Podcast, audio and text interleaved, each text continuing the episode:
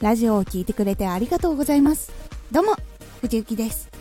毎日16時と19時に声優だった経験を生かして初心者でも発信上級者になれる情報を発信しております。さて今回はレッスンは学ぶだけではなくオーディションの場でもある。これを最後まで聞いていただくと勉強の向き合い方で将来への知識や相手に覚えてもらったり今の最高のアドバイスをもらうことができるようになれます。早速行ってみましょう。声優のレッスンは勉強と一緒で予習をしてその中でどうしてもできなかったことやわからなかったことを聞くのもあります。勉強と違うのはすぐにでも仕事の現場で活動ができるかどうかを見られていることです。新人研修や勉強の時も多くのことを吸収してすぐにできるようにした上でその場で必要なアイディアや判断をすることでこの子はできる人だなと感じてもらうことができます。声優のレッスンは最初は基礎トレーニング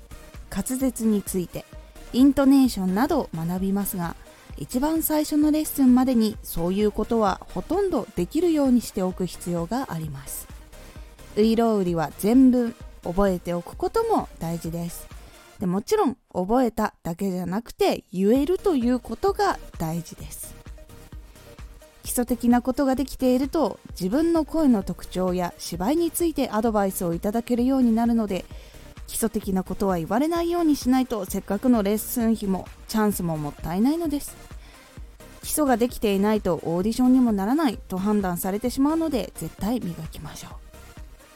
出された課題前回できなかったことはクリアして自分の全力を投入する。レッスンで課題の場所を作っておくのではなくちゃんとある程度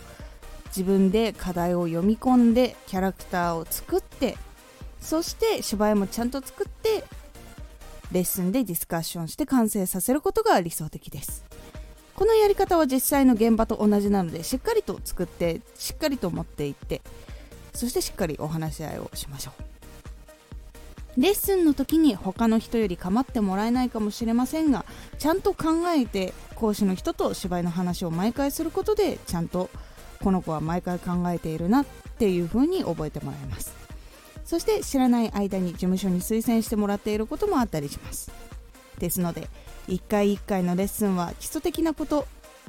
だけではなく自分の全力をちゃんとぶつけて仕事の時と同じく建設的なお話ができるように取り組んでいくようにしましょう。いかがだったでしょうか？一回一回の授業で覚えてもらったり最大限効果のあるアドバイスをもらいたいですよね。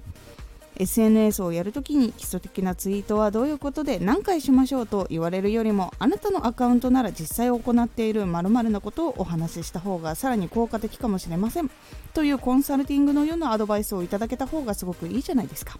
それと同じです。そのようにレッスンやワークショップに行くときは力をちゃんと磨いていくようにしましょう。このラジオでは毎日16時と19時に声優だった経験を生かして初心者でも発信上級者になれる情報を発信していますのでフォローしてお待ちください。次回のラジオはマイクとの距離。こちらは収録の時のマイクとの距離についてお話ししているのでお楽しみに。今回の感想もお待ちしております。ではまた。